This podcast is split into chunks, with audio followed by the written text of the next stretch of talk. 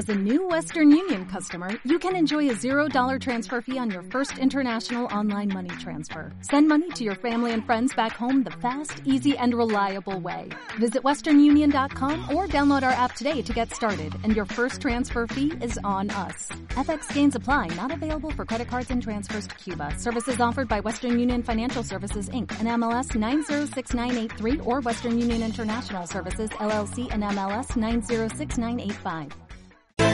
Capital Intereconomía, con Susana Criado. Ramón Forcada, ¿qué tal? Buenos días. Hola, buenos días. Feliz año nuevo. Igualmente. ¿Qué tal? Feliz 2018. ¿Cómo, ¿Cómo has comenzado el año, Ramón? Pues eh, expectante, expectante y con mucha ilusión, porque yo creo que va a ser un año eh, razonablemente bueno, salvo que algo absolutamente inesperado se nos cruce por en medio. Y, eh, y, y, bueno, pues la verdad es que estoy expectante con, con uh, cierto sesgo positivo. ¿no? Eh, ¿Por qué? Eh, en, en, ¿Cuáles eh, son los argumentos que te invitan a pensar que 2018 puede ser bueno para las bolsas, para los mercados?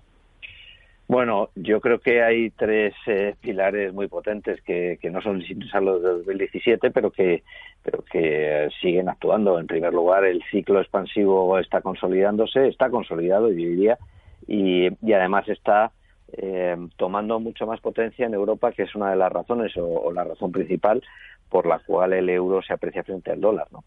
En, finales del 16 lo teníamos 1,05, hoy lo tenemos 1,20. Tampoco es una barbaridad teniendo en cuenta el cambio de situación a lo mejor que ha tenido Europa. Pero, pero bueno, en cualquier caso, conceptualmente, eh, lo que es el ciclo económico es, está siendo muy potente. Yo creo que además eh, lo más importante de este ciclo es que no es asimétrico, ¿no? sino que está resultando homogéneo geográficamente y por tanto a nadie, salvo alguna excepción por razones muy concretas y individuales, pues a nadie le va mal. Uh -huh. En segundo lugar, los resultados empresariales, que siguen mejorando, no son eh, mejoras eh, brutales como cuando estás cambiando de ciclo y pasas de negativo a positivo, o las tasas de crecimiento son del 40 o del 30, pero sí son tasas de expansión del 8-12% que son muy sanas. Y en tercer lugar, la liquidez la liquidez sigue estando presente no solamente en los bancos centrales, que aunque se dediquen a retirarla, que en este caso solamente es la Fed y va, va a tardar mucho tiempo, es la liquidez que también están generando pues el ahorro, el ahorro de las familias, eh, los casos de las compañías, porque el propio ciclo también genera liquidez y genera riqueza. ¿no? Eh, yo creo que son tres pilares muy potentes. Uh -huh. eh, muy potentes, más para renta variable europea que para renta variable americana. Dentro de la renta variable europea, ¿qué lugar ocupa la renta variable española en este 2018? Bueno, eh, a ver, en, en, orden de preferencia por, por bolsas o por mercados, nosotros tenemos primero los, los stocks en cuenta, que es comprar Europa ex España. No significa que no quieras España, significa que que los 250 tiene un potencial del veintitantos por ciento, el 22, 25 por ciento por valoración, cuando España pues ha mm, perdido puestos porque tiene una prima de riesgo algo superior, que es además lo que le asigna al mercado. Nosotros nos limitamos a poner lo que el mercado va poniendo. Es que España tiene una serie de incertidumbres internas que hacen que, que valga un poco menos y por lo tanto estamos eh, teniendo, o sea, estamos recomendando un orden de prioridad que es Eurostock 50, después eh, S&P 500 y después IBEX. Y eh, agregar a todo eso pues una cierta dosis de emergentes en función de la tolerancia al riesgo que cada perfil tenga. ¿no? Pero, pero el IBEX se ha quedado en tercer lugar por este motivo. Mm, aún así, eh, el año pasado fue bueno para el IBEX, un 7,4% creo, 2017. Hay algunos valores que lo hicieron excepcionalmente bien, eh, un Celnex, por ejemplo, un IAG, otros no tan bien, como un Técnicas Reunidas, como un Siemens. ¿Tú apostarías por estos que se han quedado rezagados? No necesariamente. No. Yo, no, o sea, ¿qué, yo, ¿qué tenéis en cartera? ¿Qué, ¿Qué, qué, creéis que va a funcionar bien en 2018? Bueno, pues eh, la verdad es que, vamos a ver, nos alejamos un poquito de compañías de dividendo, nos metemos algo más en, financieras, eh, nos gusta mucho Santander, nos gusta BBV, nos gustan sobre todo bancos americanos y small caps americanas. Eh, entre los bancos americanos nos gustan los retailers, eh, los retail, vamos, que es sobre, sobre todo Citi Wells Fargo, aunque también tenemos un banco de inversión que es Morgan Stanley pero creemos que va a ser un año en el que por fin los bancos lo van a volver a empezar a hacer bien porque no es que lo hayan hecho mal, porque algunos ya se han recuperado durante el 17 y el 16 incluso, ¿no?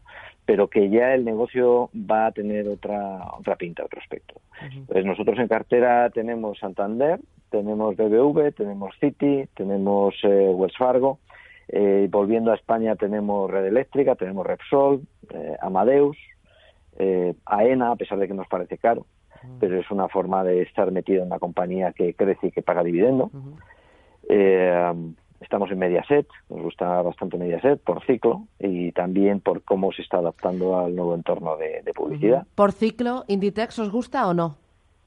Me da más miedo. Yo creo que eh, Inditex es, una compañía magnífica, pero, pero hay un proceso de ruptura que al cual intenta adaptarse, que es, eh, que es la venta mixta entre tienda e Internet, eh, nos hace falta más datos que, la compañía por criterios propios que hay que respetar, pues no, no facilita en cuanto a cómo van las ventas por internet, etcétera, porque está todo muy mezclado. Y, es verdad que, bueno pues la compra de Whole Foods por parte de Amazon ha hecho daño a los retailers físicos y eso y esa falta de información junto con un eh, ciclo climático, pues que no está ayudando demasiado, mm, ha hecho que Inditex, que ha estado durante años entre nuestras favoritas, pues ya no esté. Oye, ¿y Técnicas Reunidas por qué nos gusta? ¿Por qué no está? Bueno, es una compañía pequeña, un poco voluble, eh, que consigue contratos y al final te va bien o no en función de cómo va construyendo la cartera. Es una compañía muy bien gestionada. ¿eh? Eh, yo creo que no va a haber demasiados más contratos en el 18 por, por la subida del petróleo, que el petróleo ahora está, mm, yo creo que entre 5 y 10 dólares por encima de lo que lo vamos a ver a lo largo del 18, coincide una serie de factores, pues la, salida a bolsa de Aramco, que, claro, eh, pues a Arabia Saudí le interesa tener un petróleo más caro en, en, el, en el momento en el que está preparando este OPV, eh, también ha habido pues una serie de movimientos dentro de la OPEP que hacen que, el petróleo pues se haya subido un poquito y creemos que, va a tender a irse más bien a los 55 dólares.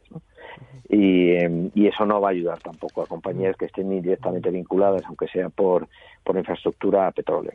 Y una cosa más, eh, ya que has mencionado el petróleo, ¿al euro lo seguís viendo tan fuerte como hasta ahora? Eh, sí, yo creo que además las cosas irán bien, incluso en Europa una vez que el mercado se adapte, tenga digerido que el euro pues eh, va a estar por encima de 1,20. Eh, nosotros el, rango que tenemos es 1,14, 1,22. Yo creo que se va a ir yendo hacia 1,22 y en años posteriores tenemos 1,15, 1,25 eh, y yo creo que se irá yendo más bien hacia 1,25. Muy bien. Y no va, y no va a pasar gran cosa. Ya. Ramón Forcada, director de análisis de Bank Inter. Ha sido un placer charlar contigo. Muchísimas gracias, y feliz año nuevo. Gracias, feliz Año, Adiós, Muchas gracias. Un abrazo.